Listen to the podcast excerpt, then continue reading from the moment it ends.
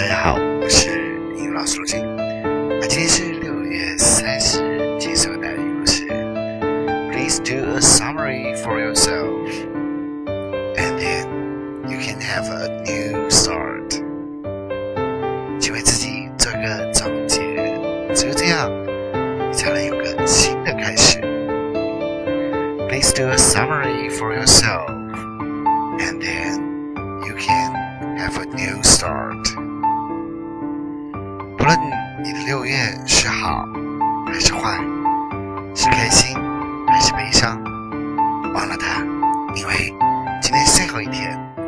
丢掉所有的不快乐，所有的失望，所有的伤痛，让自己带着快乐，带着希望，带着自己的梦想，继续前行。我是英老手机，每天与您